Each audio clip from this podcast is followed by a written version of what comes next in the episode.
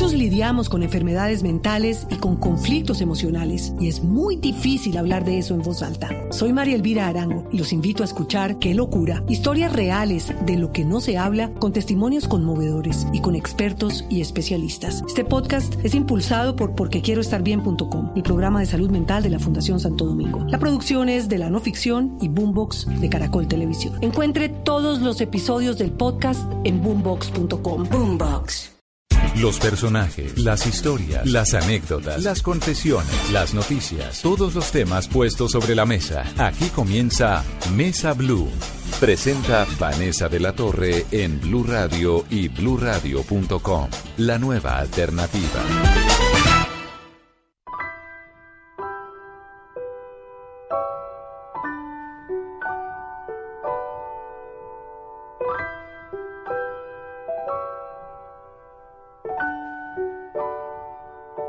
Los aretes que le faltan a la luna los tengo guardados para hacerte un collar.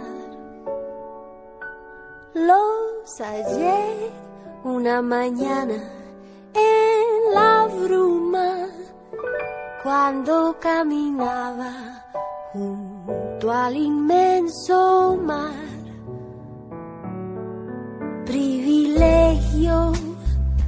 que agradezco al cielo porque ningún poeta los pudo encontrar. Yo los guardo en un cofre dorado, son, son mi única fortuna y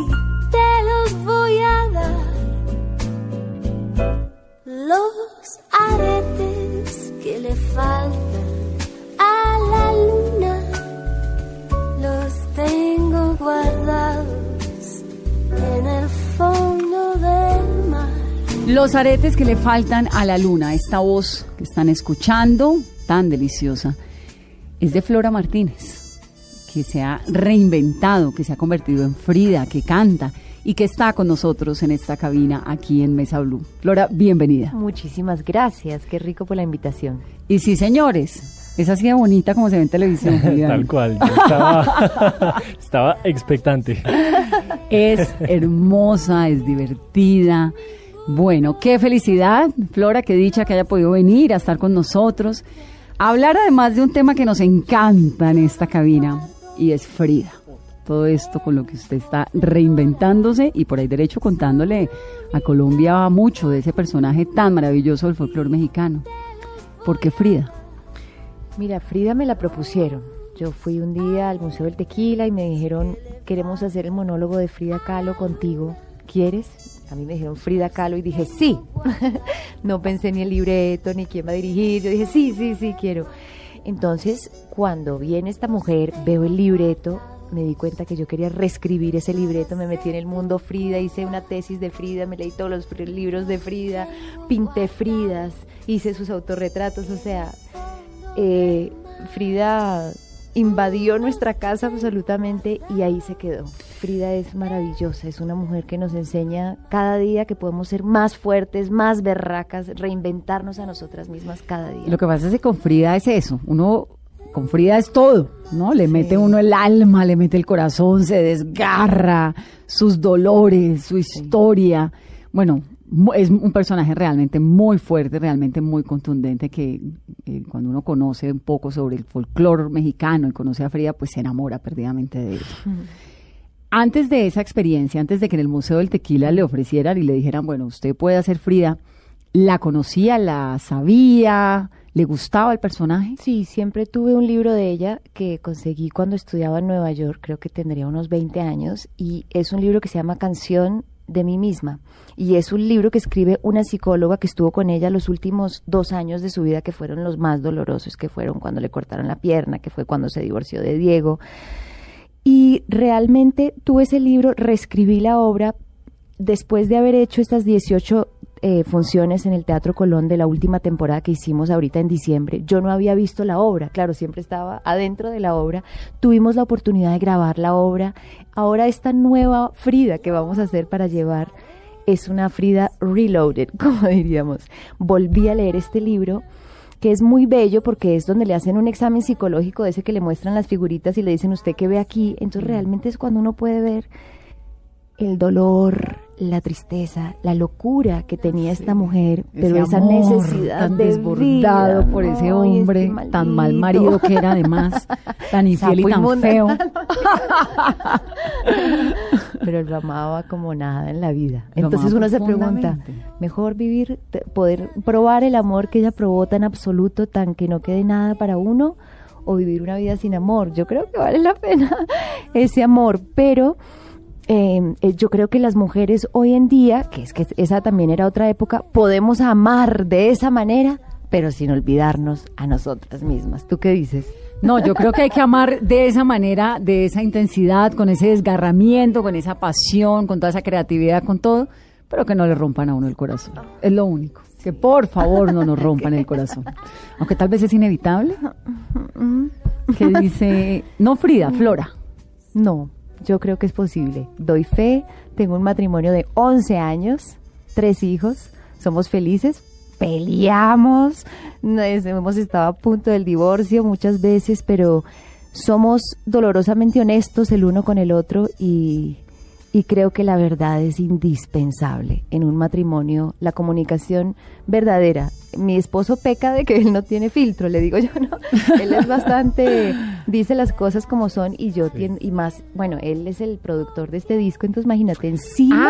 Ah, bueno, es esa combinación de arte además. no, es un es pianista, y ¿no? un Sí. músico, es, es un productor musical, un jazzista, y yo me le metí en su, en, en su arena. Entonces él me dijo, sí, mi mujer va a cantar, mejor dicho, y entonces esto ha sido muy difícil, pero yo lo agradezco. Es el maestro más maravilloso que he podido tener. Ya vamos a hablar del disco, pero eh, qui- quiero volver un poquito a Soy Frida, Soy Libre.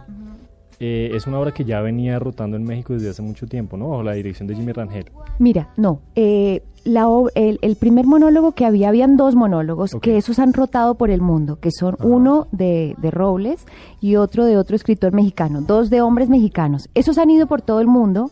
Cuando a mí me ofrecieron ese monólogo en especial, a mí no me gustó el texto. Me pareció que era un poco, que, que le faltaban muchas cosas de Frida como mujer.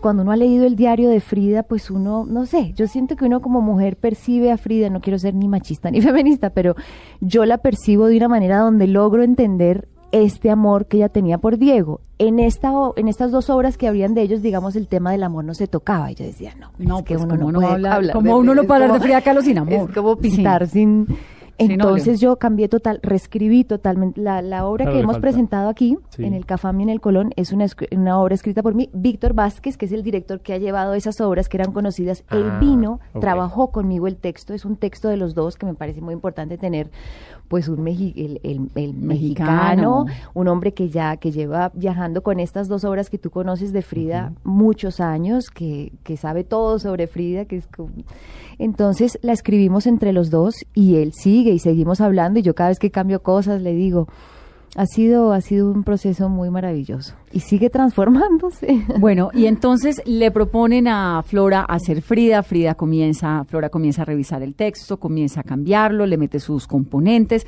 se enreda profundamente con el personaje. Laura Villegas hace la dirección de arte, que es una directora, es- yo me atrevería a decir es la es directora que más queremos en este país. Bueno, Sí. Fabio Rubiano siempre trabaja con ella, ¿no? La obra del el, el labio de la liebre, el liebre, bueno, esa obra que ha sido, o Shakespeare, la última obra de, de Macbeth, ¿no? La es una, es, ella, es maravillosa. Entonces, creo que fueron muchos componentes que lograron que esta fuera una Frida muy femenina, muy, eh, muy de verdad, muy desgarradora, pero sin irse al drama. Claro, el acomplejo con Frida es que yo, por ejemplo... No, pues como es tan un dramática, uno cree que le va a quedar grande Frida siempre. Usted en algo, sí, a usted en algún momento le dio esa sensación, ese, ese temor de que de pronto semejante personaje le quedara grande. Yo creo que yo tengo algo que es un, puede ser como una falencia, pero también es un don, y es que yo me meto así de cabeza en las cosas y no, y, y como que no miro desde perspectiva, entonces ya cuando salgo ya estaba ahí en el cafam con las luces prendidas y, y ya agarro el toro por los ca- ya no me queda de otra. Claro. Nunca pensé en cuál es la dimensión. Me metí a Frida hasta, como te digo, pinté sus cuadros. O sea, yo dije, a ver, y entonces hice sus ahorros y también la conocí muchísimo. Y la crítica fue bastante positiva. Pero ¿usted le preocupó? ¿Le, le tuvo miedo al comienzo o la primera función? No, No. Yo, yo siento que soy una mujer muy juiciosa eh, a la hora de, de haga- de- de emprender cualquier proyecto, entonces me siento muy tranquila con lo que doy. Sí, sé que hay puntos de vista y que hay una gente que siempre le va a gustar, digamos, no, no todo lo que Sí, uno uno no hace, es moneda pero, de oro pues para que le den a todo el mundo. pero yo Claro. creo que cuando uno hace un trabajo eh, eh, juicioso, donde ha hecho la tarea, donde pues ya no queda sino interpretar que es una delicia para mí encontrarme en las tablas nuevamente, como que este regreso a Colombia que no me lo esperaba. Además hay una anécdota muy linda que es la razón por la cual yo quise ser actriz es porque mi papá a los siete años me lleva al TPB a ver una obra que se llama Las dos Fridas. Yo era Ah, muy bueno. chiquita, yo no me acuerdo de nada. Me acuerdo que era, yo creí que era Vicky Hernández, pero debió ser Delfina Guidos porque yo le pregunté después y me dijo, no, no era yo, eran como Delfina, Delfina Guido y Margalida. Y yo veía como dos mujeres que se enfrentaban. Y estando estudiando Frida, encontré, dije, hay una obra que se llama Las dos Fridas. Y tuve como un flashback y dije, mierda, esta es la razón por la cual yo quise ser actriz. Entonces, enfrentarme con Frida, nuevamente escribir el monólogo eh, eh, ¿me entiendes? Recrearla y volver a ser actriz, porque mira que yo realmente antes, cuando volví al país, que fue con Bailando, em, estaba muy, muy desenamorada de la actuación, tengo que confesarte, estaba como peleada. Realmente porque, digamos, después de Rosario Tijeras, muchas de las propuestas que recibí básicamente, por no decir casi todas, se limitaban a, mira, queremos que seas prostituta, queremos que, que seas drogadicta, queremos que, que te empelotes.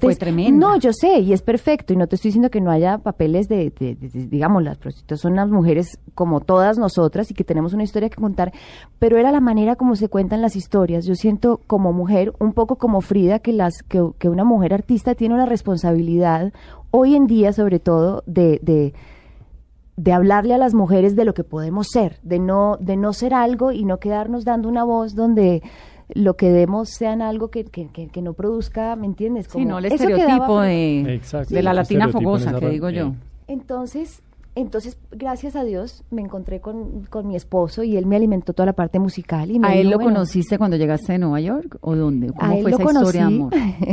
Fui a hacer una, después de hacer Rosario Tijeras, que fue llevada a los Goya en España, me llamaron por Rosario Tijeras a hacer una película que se llamaba Tuya Siempre, una película española. Y él hacía la banda sonora de la película, yo en esa película me enamoraba de un pianista y él hacía de las manos del pianista. Entonces, te enamoraste de las manos de tu marido. Exactamente, ¿no? Y tenía una Claro. escena con él a cuatro manos y a mí me dijeron, bueno, vas a conocer al, al compositor de la banda sonora, José Reynoso, y yo me imaginaba así, un- José Reynoso suena compositor, me imaginé como un viejo barbudo. así, señor como, ya. ¿Cierto que sí? y cuando me abre este uruguayo, papacito, te- nos reímos mucho porque a él le dijeron, vas a conocer a la sex symbol colombiana, Rosario. Entonces, cuando nos conocimos, yo esperaba ver un viejo barbudo compositor y él esperaba ver a Amparo Grisales, yo creo, porque él después me decía, y entro yo, pues que yo soy muy, y los dos hicimos como, este, Wow. este, no, me esperaba otra cosa. Y mira, tuya siempre se llamó la película y tuya siempre me quedé de este pianista. Y ¿Hace cuántos años fue? Once. 11 años.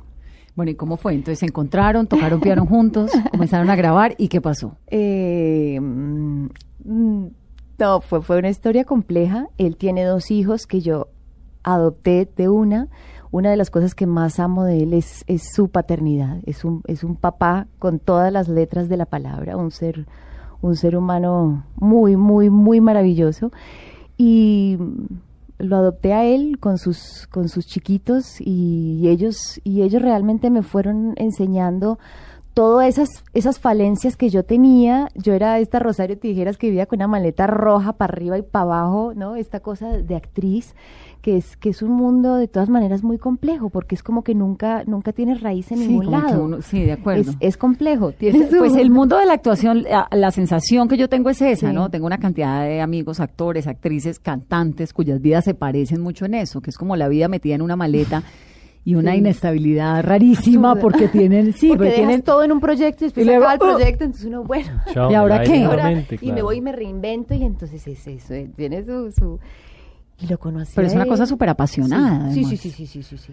Yo, por ejemplo, cuando estudiaba actuación, yo decía, no, yo no voy a poder tener una familia. Digamos, no veía que las dos cosas pudieran ir como de la mano. Compaginarse, sí, claro. No lo- Y realmente con él casi que, que fui eh, dejando la actuación, hice muy pocos proyectos, como te digo, siempre eran estos papeles como con esta cosa.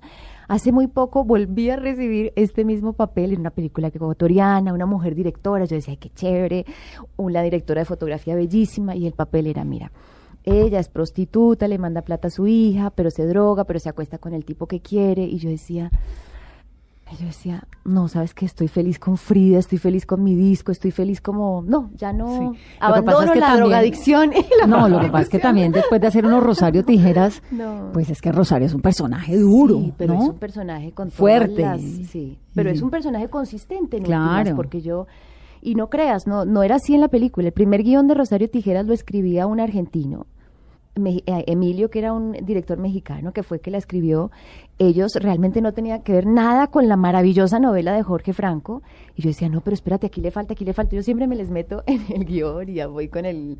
Me parece que la parte de la historia es la más importante. Es que si no hay historia, por más de que haya desnudo, mucho, no, no hay nada. Sí, de acuerdo. Si no hay drama y si no hay es un sentimiento y el personaje con toda su fuerza. Sí. Tal cual. ¿Cómo cambia uno de la pantalla a las tablas? ¿Cómo es eso? Pues eso me llegó, eso, eso me llegó por el- de por milagro. fuerte. Yo digo, sí, la vida le tiene a uno como un plan preparado. Yo, como te digo, estaba con la música, nos fuimos a vivir a Uruguay, que nosotros vivíamos en Barcelona, vivíamos en Uruguay, en medio del campo, eh, a tres horas de Montevideo, con el piano, eh, estudiando jazz, con mi esposo, dando clases de actuación, que es algo que amo. Descubrí que, digamos, el teatro nunca lo dejé porque el teatro como así, y el, el drama, la psicología, el entender, el entender por qué las personas funcionan como funcionamos, todo eso me apasiona siempre, pero la música realmente sí que ha sido un, un amor que lo tenía ahí como un amante, digamos, cuando yo me fui a estudiar a Nueva York, siempre estudiaba música, me iba a los clubes de jazz y de blues, yo sola y bailaba y siempre he tenido un amorío con la Ay, música, bueno, pero, pero es que es era como- delicioso. Pongamos un jazz, por favor, para esta conversación, a ver si nos vamos para un bar neoyorquino.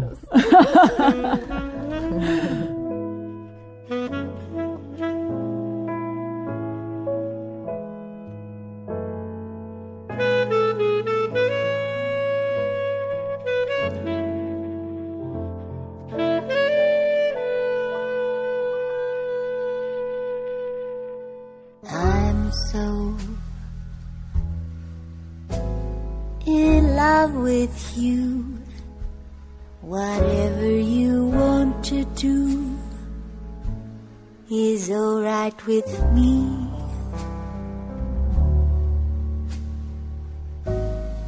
You make me feel so brand new.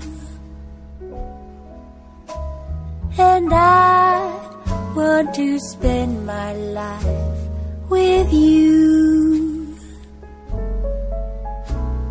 Let me say since, since we've been together, loving you forever is all I need.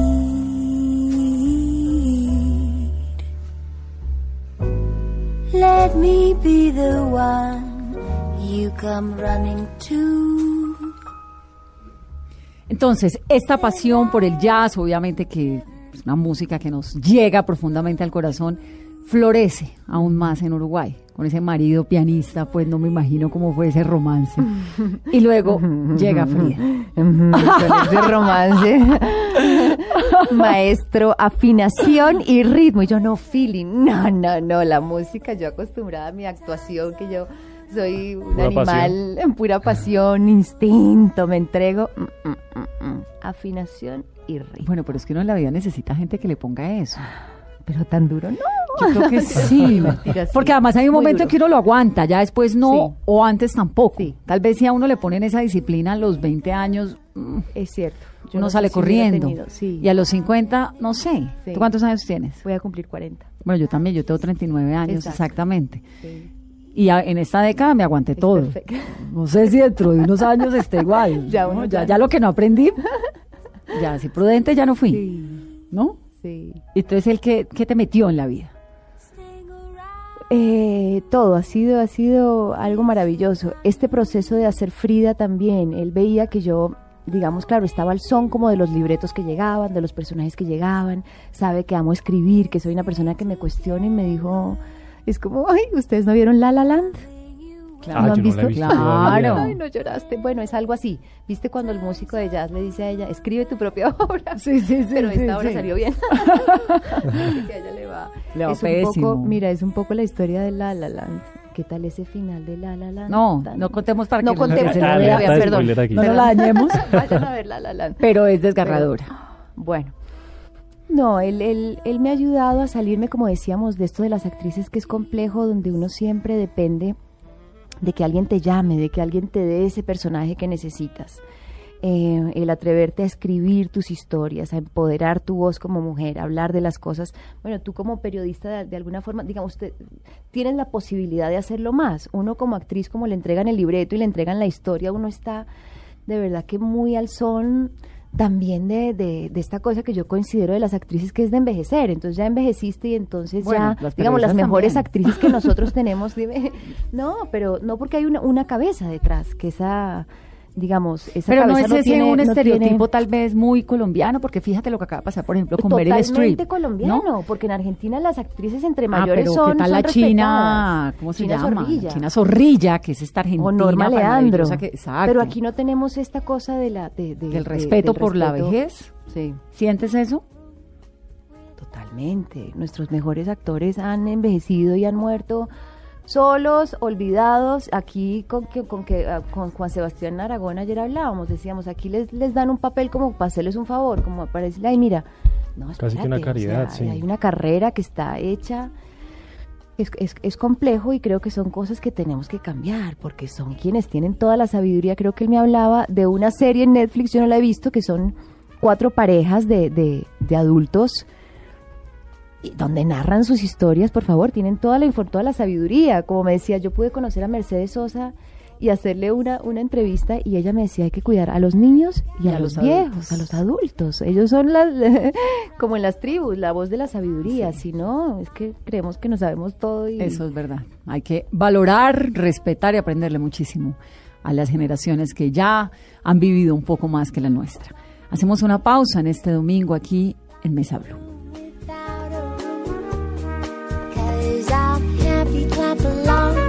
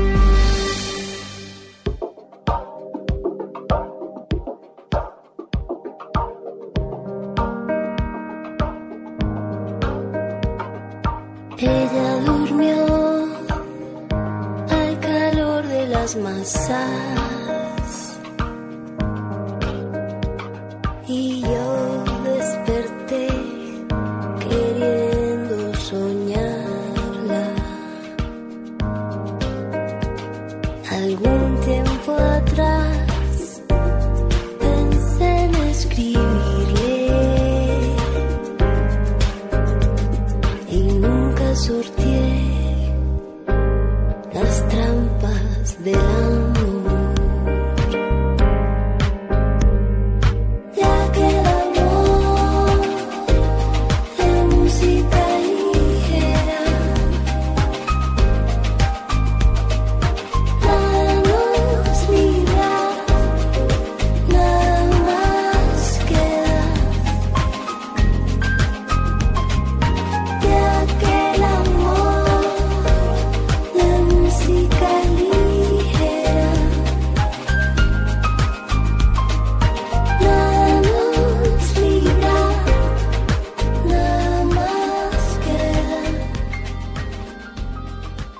Señor mío, don Diego, escribo esto desde el cuarto de un hospital y en la antesala del quirófano.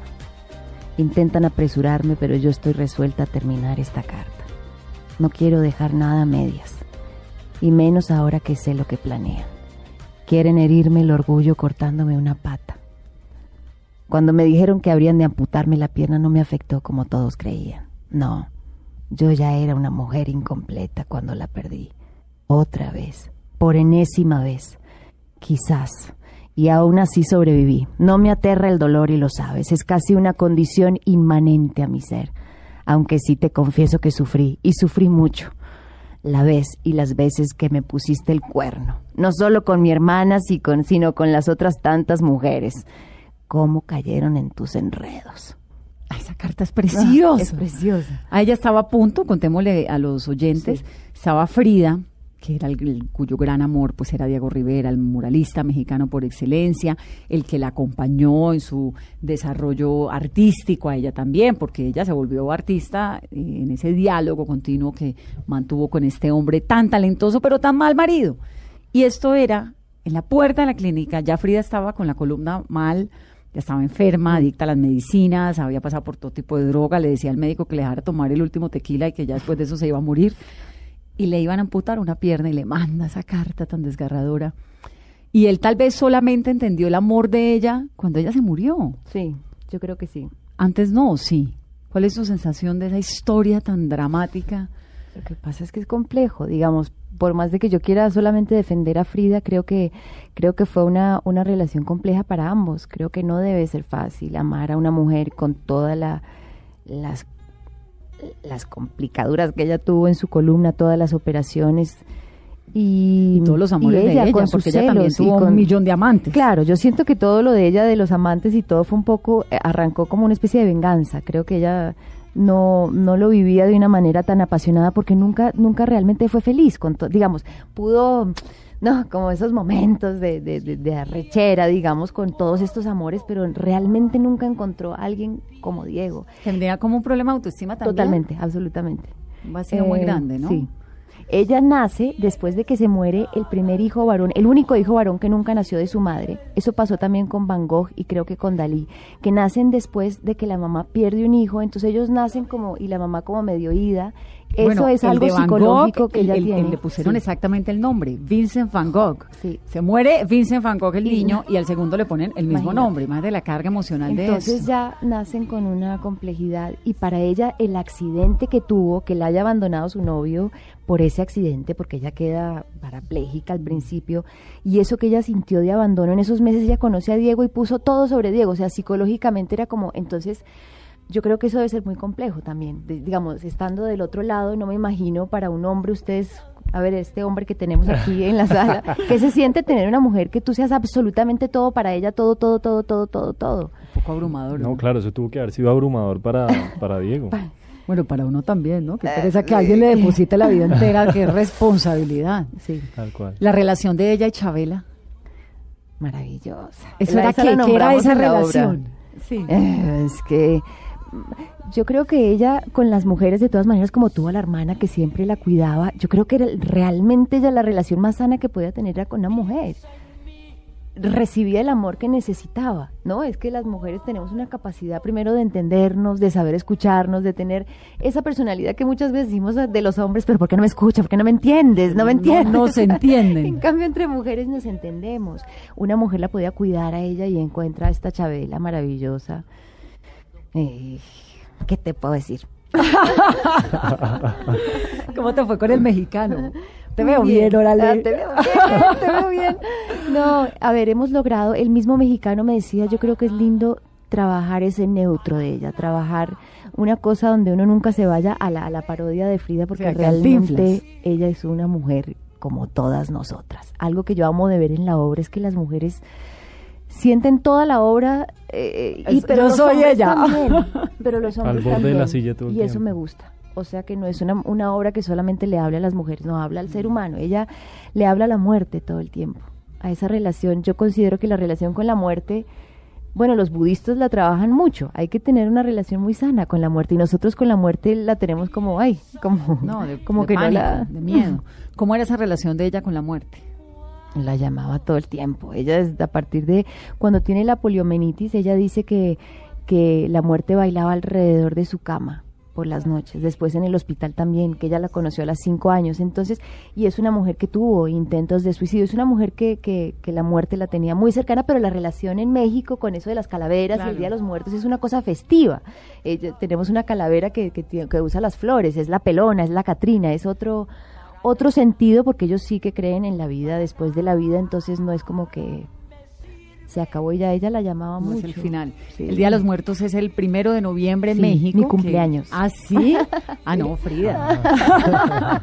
y es una celebración a la muerte. Mm. Es eh, una tradición legendaria que tienen en México en la cual en sus casas, en las puertas, le ponen, le rinden homenaje a la muerte para que la muerte llegue, los visite, se sienta cómoda y se aleje también. No necesariamente se quede, pero sí es una relación mucho menos traumática Mm. que la que tenemos los colombianos, porque para nosotros la muerte es, no, uchi, chao, Mm. salga corriendo y que se vaya de sí. aquí de inmediato. Flora, ese proceso cuántos años tomó el de asimilar a Frida, porque tú me dices además que pintabas sus cuadros, es decir, es, es una inmersión total.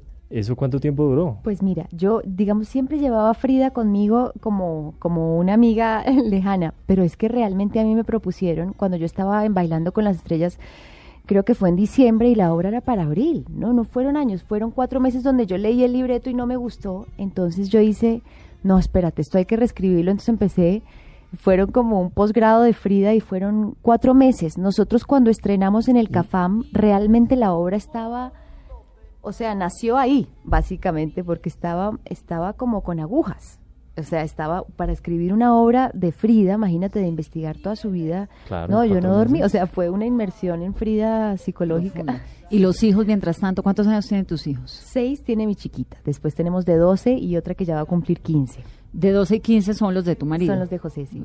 Tienes una hija de 6 años que obviamente requiere todo el- el- toda la atención del mundo. Sí. ¿Cómo es esto de ser mamá, estar en el teatro, lo que le toca a uno, que es una cosa muy complicada? ¿Cómo lo manejas? Pues mira, yo creo que por eso también me he alejado de la televisión para poder estar con ella. Digamos, yo le he dado, cuando nos fuimos a Uruguay era muy bebé, ahorita que ya empieza a crecer y a tener esa independencia que empiezan a tener eso, como a los cinco, a los seis, ya empiezo como a volver a tener mi, mi tiempo, digamos, de, de, de crear y de hacer cosas y ella nos acompaña. Yo creo que los niños, no sé, Malena, por ejemplo, que es la mayor de José, es una pintora, entonces ella pinta los cuadros de Frida, ella hace el chiquito, él edita, entonces ya está ahí, quiere editar los videos.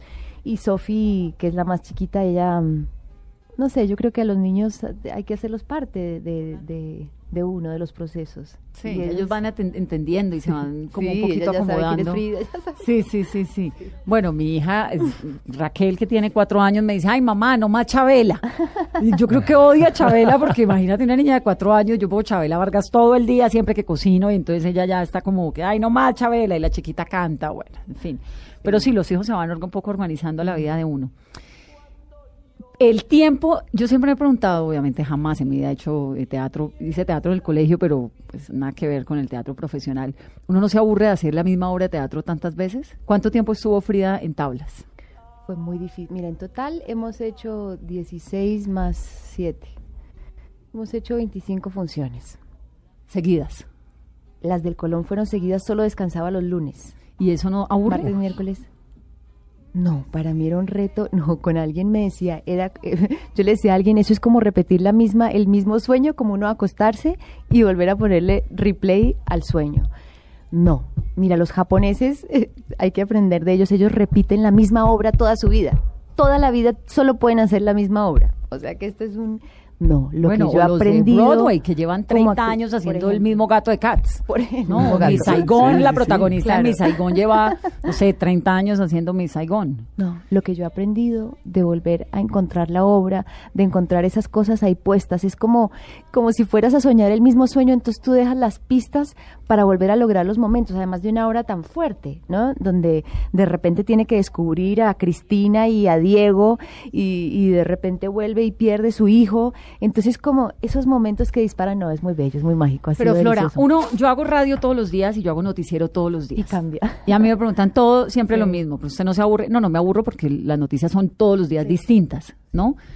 Puede que me peine igual, me podría vestir exactamente igual, puede que me maquille igual, todo igual, pero el contenido siempre es absolutamente distinto. Yo me siento y yo no tengo ni idea en qué va a terminar lo que arranco.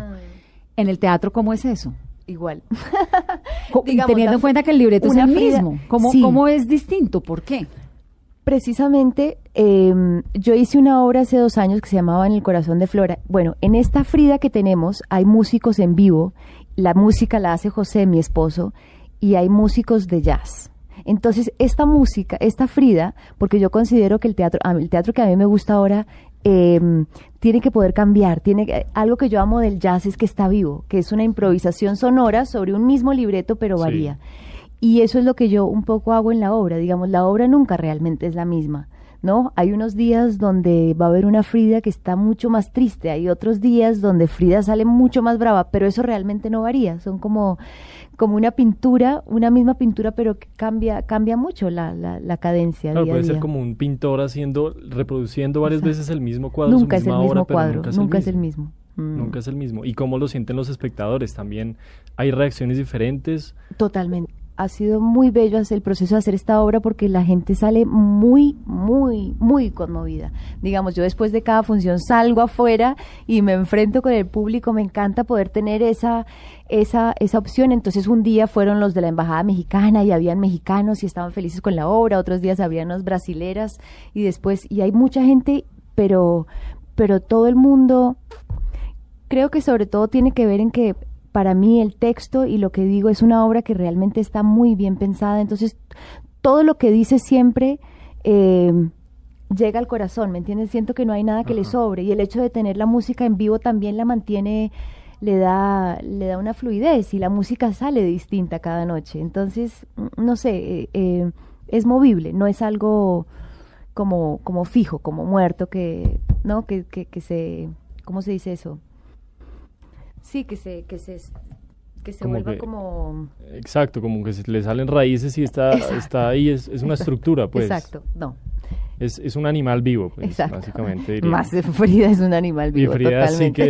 que, sí que nos dijiste, podría hablar de eso. Es imposible que es- cansarse de parte, yo te digo, porque a mí me decían eso. Y yo realmente antes de empezar la temporada decía, "Ah, ¿cómo voy a hacer? Porque es que es una descarga, o sea, no es como no recitar poemas de... No, Claro. es una descarga. Entonces yo decía, Toma ¿cómo mucha voy a...? energía. Y todos me decían, ¿cómo vas a sobrevivir 18 funciones seguidas? Y Lo fue hice. maravilloso.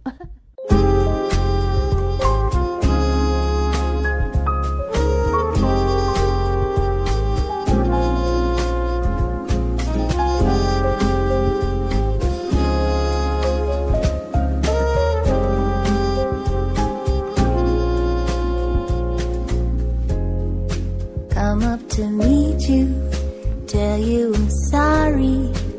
You don't know how lovely you are. I had to find you, tell you I need you, tell you I set you apart. Tell me your secrets, ask me your questions. Ah, let's go back to the start running in circles, chasing our tails, kids on a science apart. Nobody said it was Eso es. Flora Martínez cantando. ¿Y te sientes cómoda cantando en inglés? Me siento más cómoda cantando en inglés. Realmente la, la cantada en español ha sido Frida también que la trajo de, de cantar canciones como La Llorona, La Puñalada Trapera. Pero en inglés me siento, pues es que el inglés es mi idioma materno. Claro. Y la musicalidad del idioma inglés es otra cosa. Es mucho más fácil. ¿Te sientes mejor en inglés Sí. que en español? Sí, sí, sí. ¿Por qué es tu idioma materno? Mi mamá es canadiense y toda la vida me habló en inglés. Entonces yo tengo como la cabeza partida en dos. Y sí, claro. Para, para cantar es, es, mucho, es un idioma mucho más musical. Sí, más suena fácil, muy bonito. digamos. Yo siempre he pensado que decir las cosas que uno siente en inglés es mucho más fácil. Para mí es más fácil decir Sí, I love you que decir te quiero. O sea, sí, Sí. Me Ajá. Mm. parece mucho más, es cierto, un poco más, obviamente me fascina la música en español, todo, pero a mí me cuesta más fácil decir lo que siento en inglés que en español. Sí, total. A ti te cuesta más, en me- te, te parece más fácil en mexicano. Total. Sí.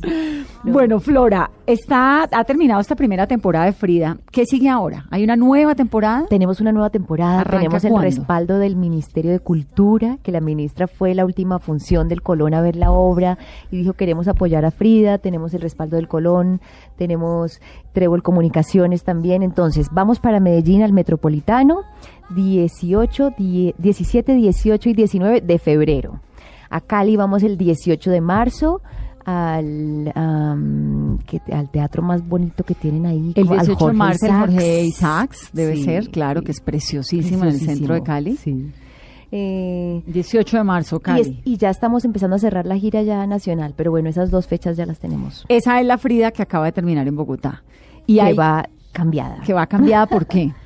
Porque yo, como te conté, tuve la, oportun- la oportunidad de grabar esta Frida que yo no la había visto como desde el ojo de la directora, desde afuera, y le vamos a hacer unas reformas a la escenografía, am, al libreto también, a la música. Va a ir eh, cambiando, no, sustancial, no, no sustancialmente, pero va, va a mejorar. Bueno, ¿y qué sigue después? ¿Vas a volver a la televisión? ¿Le vas a apostar al cine? ¿Cuál es el proyecto? Seguimos con, seguimos con mucha Frida. Sigue Shakespeare in Love en el Teatro Colón para junio. eh, una obra maravillosa que está rompiendo todo en Londres. Entonces venimos a hacer eh, este Shakespeare in Love en el Teatro Colón. Sigo con la música. Por ahorita también cine, televisión no, no tanto. Estoy, estoy muy feliz con, con las tablas por ahora. Las tablas que son muy emocionantes y muy, por lo que veo, muy apasionantes. ¿Cómo es el proyecto de, de Romeo y Julieta? A ver, es Shakespeare in Love, que te acuerdas, ese fue La la, película película, de Gwyneth Paltrow. Yes. Ese lo están presentando ahorita en, en Inglaterra. Es la traducción. Esa traducción tiene que ser aprobada por el libreto inglés, ya que ya fue aprobada. Y pues es el bebé del, del Teatro Colón. Es una obra demasiado maravillosa. Voy a poder hacer a Julieta, Romeo, voy a poder... Eso iba a decirte, porque ella hace los dos personajes. Sí, sí, ella sí, es. Romeo, es Julieta, pero en algún momento, eh, ¿quién más hay en escena? ¿Con quién vas a compartir el Vamos a ver. libreto, el Por ahorita estamos... eh, Diego León Hoyos va a dirigir. Ah, él es buenísimo. Buenísimo. Laura Villegas hace la dirección de arte y por ahora estoy yo. A ver qué Romeo me ponen. ¿Eso es cuándo? Eso es para junio. Bueno, muy Mm, bien. Mucho sí. proyecto. El 2017 se Sí. viene con toda. Sí, sí, sí, con toda. ¿Más hijos? Yo creo que por ahorita no, es que ya tres son una responsabilidad gigante y, y todos los proyectos que uno hace, creo que estás de acuerdo, son hijos que le piden a uno mucho, mucho todo Sí. y a mí me gusta dejarlo todo. Entonces, por ahorita no me encantaría. Amo ser mamá, amo el embarazo, amo, pero por ahorita este añito no. ¿Y los niños de tu esposo y uruguayos viven aquí en Colombia? Ellos están aquí. ¿Y por qué? ¿Por qué no están en Uruguay con la mamá? Mm, A ver, ella nos los prestó. Eh, no, digamos, tenemos muy buena relación, siempre hemos vivido todos muy cerca y todo, y ella este año se lo va a dar a ella de sabático como mamá y, y nosotros tenemos a los chicos. Perfecto. Sí, siempre han sido compartidos desde siempre y, y no los extrañábamos y ellos a nosotros, entonces. ¿Y ellos cómo se sienten con una mamá tan joven, tan talentosa, haciendo de teatro, no sé qué, toda una personalidad en Colombia, felices. además? Son artistas todos, así que todos nos alimentamos y nos apoyamos. Bueno, pues Flora, es un gusto que estés aquí con nosotros en Mesa Blue, es un gusto esta conversación, Blue Radio, pues es tu casa, te esperamos con Romeo y Julieta. Muchísimas gracias. Y seguimos siguiendo a Frida Kahlo porque somos fans de ellas, de Frida y de Flora también. Bueno. Gracias por estar aquí con nosotros. Muchas gracias a ustedes. Un abrazo y feliz 2017. Feliz resto de domingo para todos ustedes. Somos Vanessa de la Torre, Julián Urbina y esto es Mesa Blue.